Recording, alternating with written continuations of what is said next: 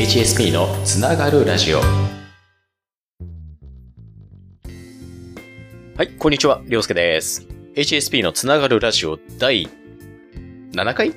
の放送ということで、よろしくお願いします。今回は、あのー、結構ね、聞いてくれている方からの反響があって、ありがとうございます。みんな聞いていただいて本当に嬉しいです。今日はね、ツイッターの方にいただいたお便りを2件紹介したいと思います。まず1件目ですけれども、前々回の放送で、あの、長野に帰省しましたっていうことをお話ししたときに、長野ではね、えー、干場っていう白樺を干したものを燃やす文化がありますよっていう話をしたんですけれども、それに関して、えー、どうですか？とラジオ内でお尋ねしたところ、沖縄県に在住の方からお便りをいただきました。えー、ツイッターネーム、ぼっちぼちさんからのお便りです。長野では、干場というものを炊くことを初めて知りました。私が住んでいる沖縄では、お盆の日にあの世のお金である内カビという黄色い紙を燃やして、先祖にお金を送るのをやっているので、なんだか近いものを感じました。内カビは普通にスーパーで売られているのですが、あの世では内カビ1枚何億円もするらしいです。あまり内カビ燃やしちゃうと、おじいがあの世で浮気するはずだから、たくさん燃やさないでーと、えー、現地ラジオでのリスナーからの投稿を聞いて面白かったのを覚えています。沖縄は中国や台湾、米軍基地もあるからいろんな文化がごちゃ混ぜになったチャンプルー文化なので独特だと思います。ということですね。ぼっちぼちさんありがとうございます。沖縄から聞いてくださっている。いやーありがたいです。もう励みになります。で、えー、このお便りのね、内カビ、いわゆる沖縄の文化でのあの世の人に送るお金なんですけれども、あの、調べてみたところですね、あの、古畳、まあ、いぐさですかね、を原料に、すいた黄色の紙にですね、え模様を押すっていう、そういうものなんですけれども、まあ、それがね、3枚1組ということで、1人1枚これを用意して、えー、燃やして、あの世の方に送るっていうのが沖縄の習わしだそうです。で、あの、内カビをパッと見てみたんですけれども、あの、黄色いね、こう、ちょっと厚みのある紙みたいなやつなんですよね。Google 検索したんですけど、パッと見、どっかで見たことあるなと思って、あの、チョコモナカジャンボのバニラ味。これにすごい似てるなと思いました。で、えー、ぼちぼちさんから本のご紹介もいただきました。えー、岡田隆さんという方が書かれている本で、敏感で傷つきやすい人たち、HSP の真実と克服への道という本をご紹介いただきましたので、今後の放送でね、これ僕読んでみます。で、あの、このラジオを通じて皆様にこうフィードバックしたいと思います。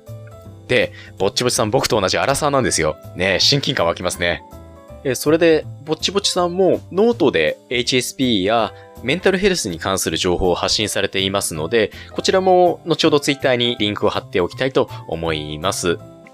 ぼちぼちさんのサイトを、あの、私も読ませていただいたんですけれども、ご自身の、あの、反省を振り返った経験とか、本の紹介もされていましたね。メンタルヘルス、あとは家庭環境に関する、えー、紹介や考察をされています。あとね、あの、おそらくぼっちぼちさんのお手製のイラストだと思うんですけれども、動物のイラストもありまして、いい味を出してるんです。可愛いんです。うん。で、思わずね、あの、犬のイラストに僕もいいねをしてしまいました。まあ、そんな感じでね、あの、ぼっちぼちさんありがとうございます。同じアラサーとして日々生き抜いていきましょう。これからもよろしくお願いします。そして、もう一個のお便りをご紹介します。前の放送で日本でこのラジオを聴いてくれている方がほとんどっていうふうにお話をしたんですけれども、マレーシアから聞いてくれているリスナーがいるっていうお話をしたじゃないですか。で、その人がお便りをくれました。ありがとうございます。マレーシアに現在留学中の匿名希望女性リスナーということでご紹介させていただきます。お便り読みます。HSP であることでいいことももちろんあるとは思っているのですが、やはり穏やかに暮らすためにはいろいろ気にしなくてはいけないことがあり、しんどいなと思うことが多いです。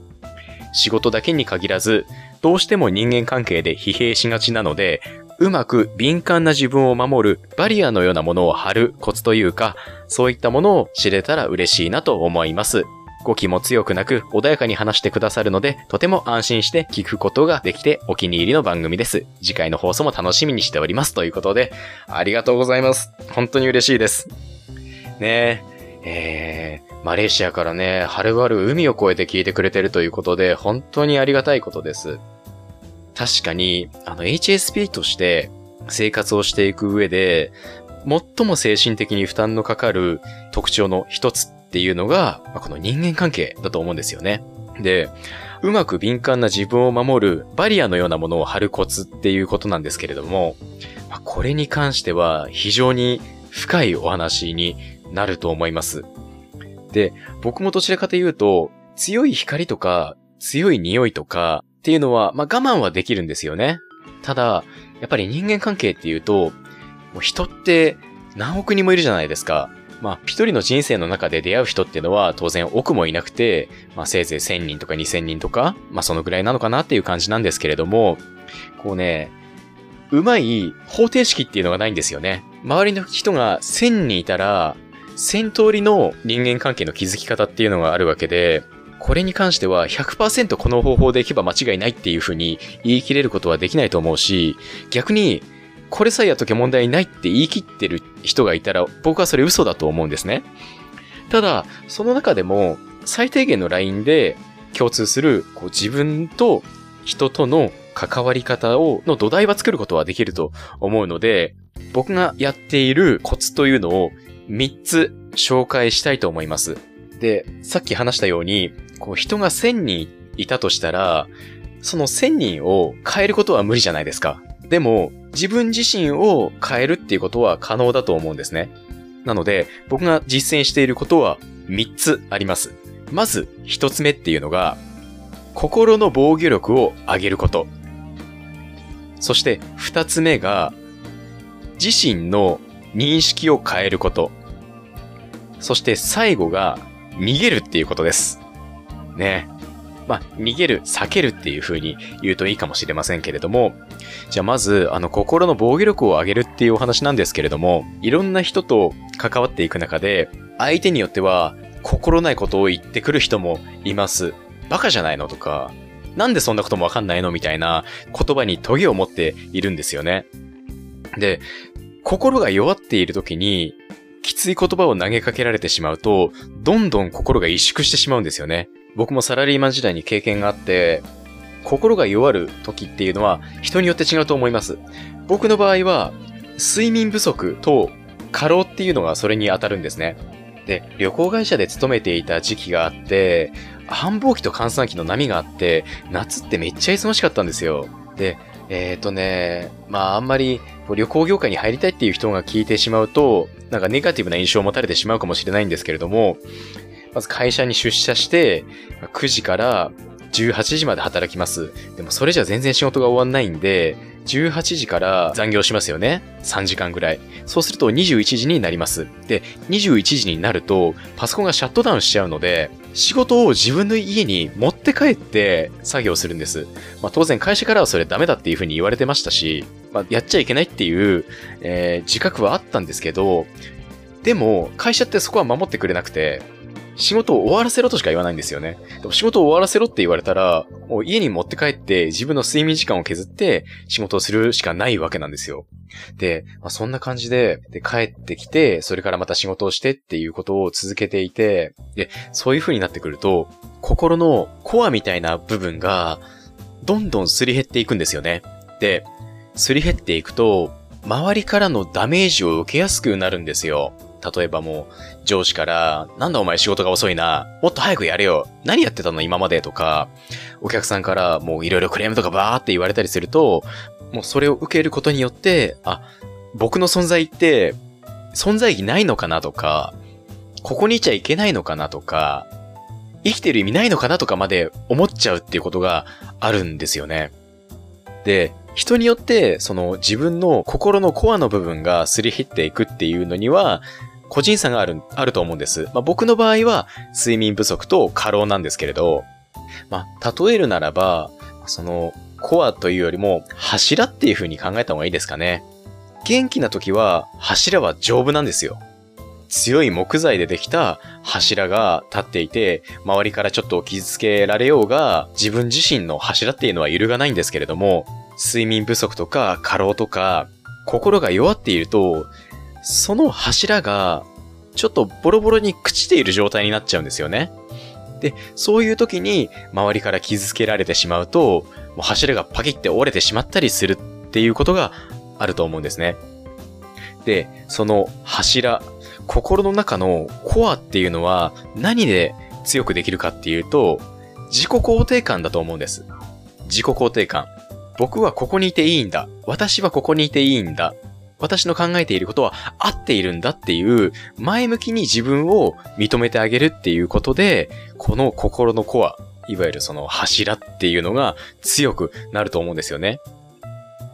まあ、当然ね、その職場環境が厳しかったら、その職場環境を変えたり、職場を変えるっていう選択肢も必要だと思うんですけれども、まあ、メンタルの部分で言うと、これを鍛える方法、自己肯定感を上げる方法が有効だと思います。で、そのために、このラジオの第2回の放送で紹介したと思うんです。今、自分が考えていることを頭に思い浮かんだものをバーッとキーボードで、えー、文字に書き起こしていく。その際に、あの、テニオ派とか、句読点とかも気にしないでもひたすら書き起こしていくっていうことをやると、自己肯定感は上がると思います。客観的に完成したその文章を読み返すことで、あ、自分っているんだな。ちゃんと自分も思考をして書いているんだなっていうことがわかるので、第2回のワークはおすすめです。まだ聞いていない方いらっしゃったら聞いてみてください。あとは自己肯定感を上げるコツというので、いろいろ紹介されていますけれども、小さなことで自分を褒めてあげる。本当に小さなことでもいいので、今日の僕の褒めを言いますと、まあ、今日は、ウーバーイーツの、えー、配達員やってきたんで、ウーバーイーツの配達今日は11件届けたぞ。5時間やった。偉い。俺偉い。あとは、そうですね、Mac の紙袋渡すときに、両手でこうやって渡して、えー、こちらですって気遣ってあげたら、すごい喜んでくれたなとか、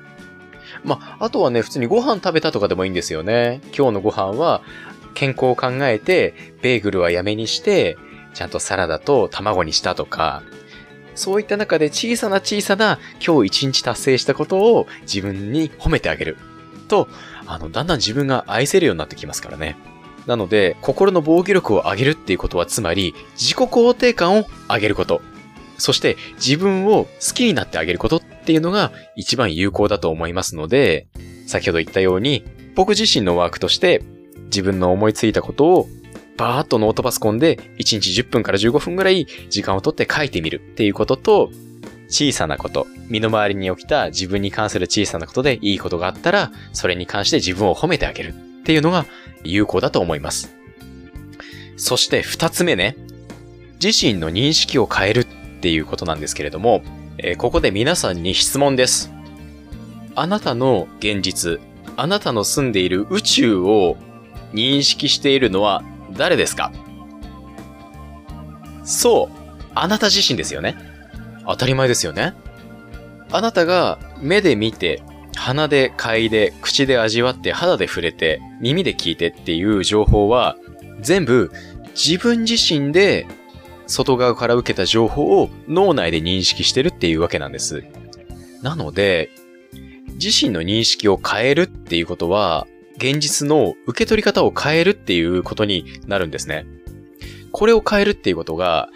一つ手っ取り早い方法だと思うんです。まあ、認知行動療法なんか言いますけれども、簡単な話、よく言われる例えですけれども、コップの中に水が半分入っていたとき、あなたはどう感じますかっていうことですね。で、ポジティブな人だと、あ、水がある。水が半分もある。このお水でどうしようかな、お水飲もうかな、それとも植木鉢にお水あげようかなとか考えたりするわけですけれども、まあ、僕とか結構ネガティブなんで、あ、水が入ってるけど半分しか入ってないやっていう風に考えてしまうんですよね。で、僕の見解なんですけど、HSP の人って結構このネガティブな方に考えやすいんじゃないのかなって思うんです。と言いますのも、HSP っていろんな生物の、まあ、約5体に1体、人間で言えば5人に1人が当てはまるっていう風に言っています。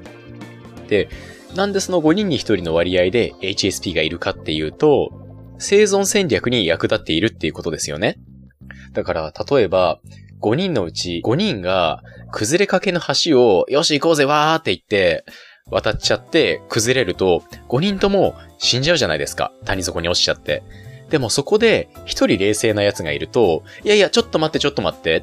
これ橋に亀裂入ってない？このまま5人で一気に行くと崩れちゃうから、だから、一人一人渡るか、遠回りして安全な道を行こうよっていう風に言う人がいるから、生存戦略的に人間が生き残っている部分もあるっていう風に言われているので、そのうちの5人に1人っていうのが、まあ、HSP なわけですよ。だから、HSP はどちらかというと物事のポジティブな部分よりもネガティブな部分に気がつきやすいと思うんです。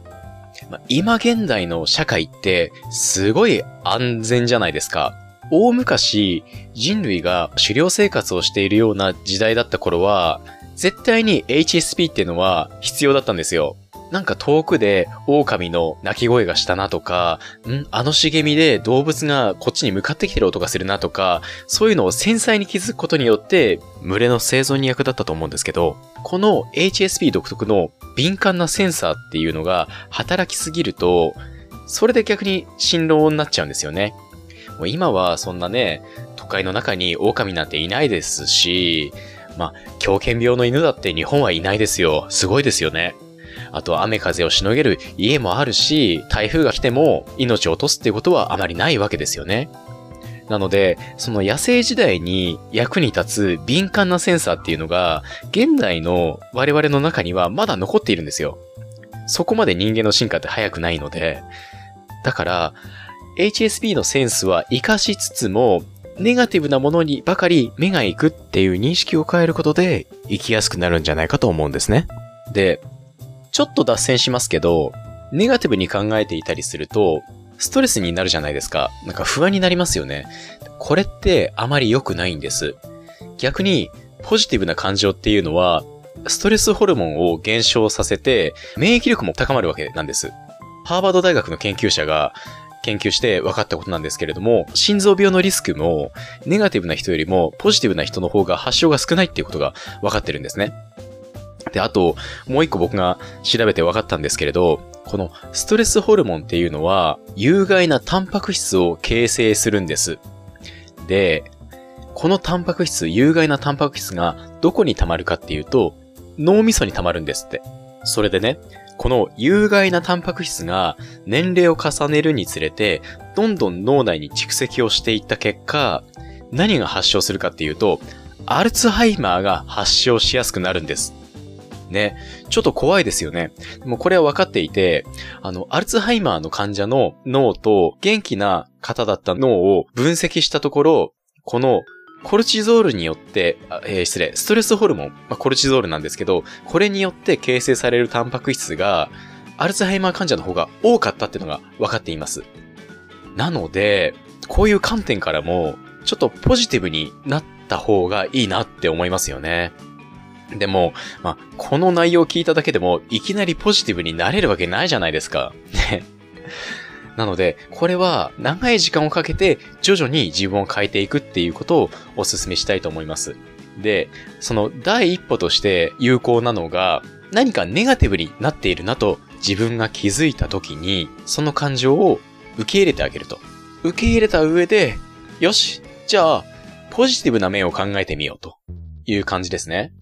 まあ、例えば、レストランに入った時に、まあそうですね、まあガストにしましょうか。あの、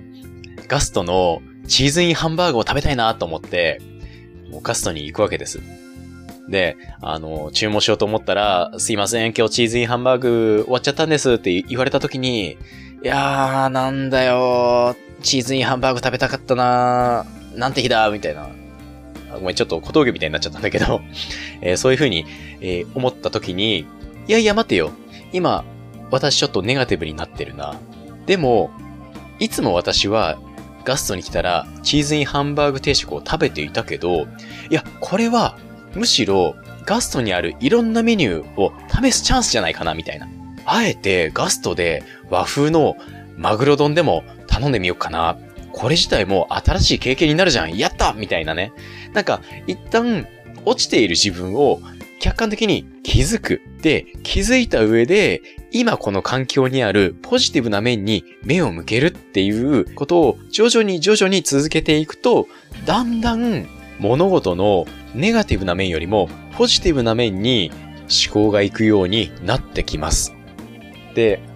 これに関しても日記を書くといいんじゃないかなと思います。で、それもね、日記も、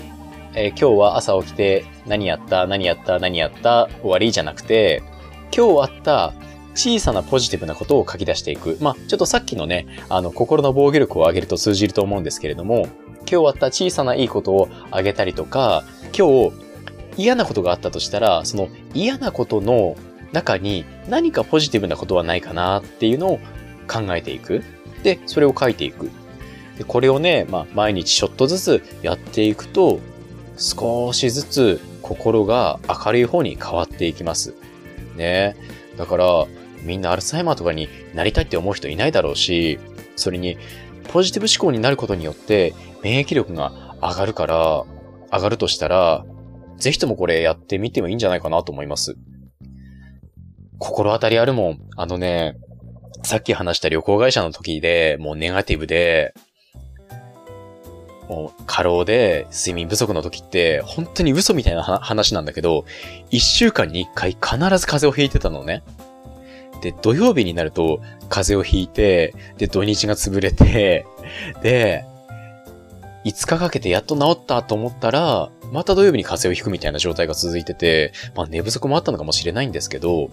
ただやっぱりね、当時自分の心が相当すり減っていて、ネガティブな思考になっていて、免疫力も下がっていたんだなっていうのは思います。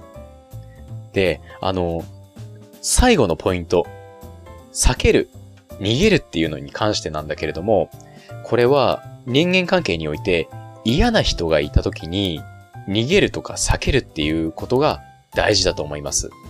その人と距離を置いたりとか、その人ともう会わないようにしたりっていうことです。あのね、これの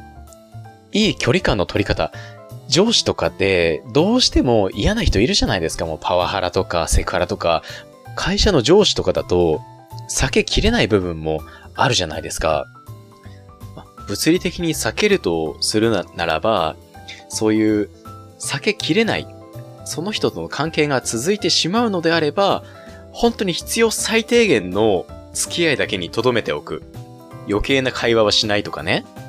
本当にほうれん草の最低限だけ守って、それ以外は接しない。で、その人と接しないことに関して自分を責めないっていうことが大事だと思います。ね、なんか、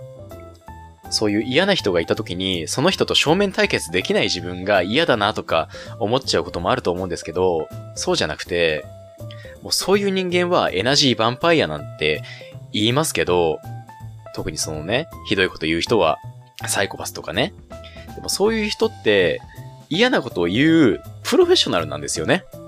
だからその人を避けることにおいて、後ろめたいことは何も考えなくていいと思います。でね、ちょっとお名前忘れちゃったんだけど、脳科学者の人も言ってました。あの、サイコパスっていうのは、相手がどう感じるかっていうことを認識できないんですって。逆に我々は共感力の塊じゃないですか、HSP は。で、そんな人間が、サイコパスっていう相手の気持ちが一切わからない人間と張り合ったところで絶対に勝てるわけないんですよね。結局その口喧嘩とか討論っていうのは相手に嫌われてもいいや、どんな嫌な思いを相手にさしたって、むしろそれがこっちが楽しいみたいな風に思ってる奴の方が強いに決まってるんですから、逃げましょう。そういう人からは。ね。ちょっと僕も感情が入っちゃうんですけどね。ということで、人間関係のバリアのまとめ。その1、心の防御力を上げる。これは自分の思考をアウトプットしたり、自分を褒めてあげることで自己肯定感を上げてみてください。そして2つ目、自分の認識、認知を変える。身の回りに起きていることのポジティブな面を見ると自分の認識は変わります。ただ、すぐにポジティブになることはできないので、何かネガティブに感じた時に、その中にあるポジティブな面、いい面を見るようにしてみてください。そして、三つ目、避ける。物理的に嫌な人がいたら極力避けましょう。避けることを後ろめたく思う必要はありません。ということで、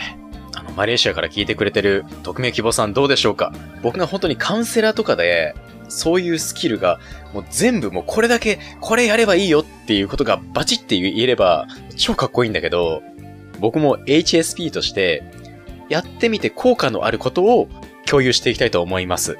で、またね、あのーこのラジオ聞いてくれてる方で、私も HSP なんだけど、こういう風にやったら人間関係良くなったよ、みたいな情報があったら、ぜひとも Twitter で教えてください。匿名希望がいいっていう風におっしゃっていただければ、匿名希望で出させていただきますし、まあ、全然 Twitter の名前出してもらっていいですとか言われれば、この中で Twitter の名前もお出しします。というわけで、本当に深い話で、多分今後も放送の中で何回か、この HSP と人間関係っていうことは触れていくと思います。というわけで、今回もご視聴ありがとうございました。何かあの番組に関するお便りですとか感想とか、あとは HSP としての経験談とか、こう日々の生活の中でこういう風にしたらすごい楽になりましたみたいな情報があったら、あなたからのお便りお待ちしております。えーそれでは、りょうすけでした。バイバイ。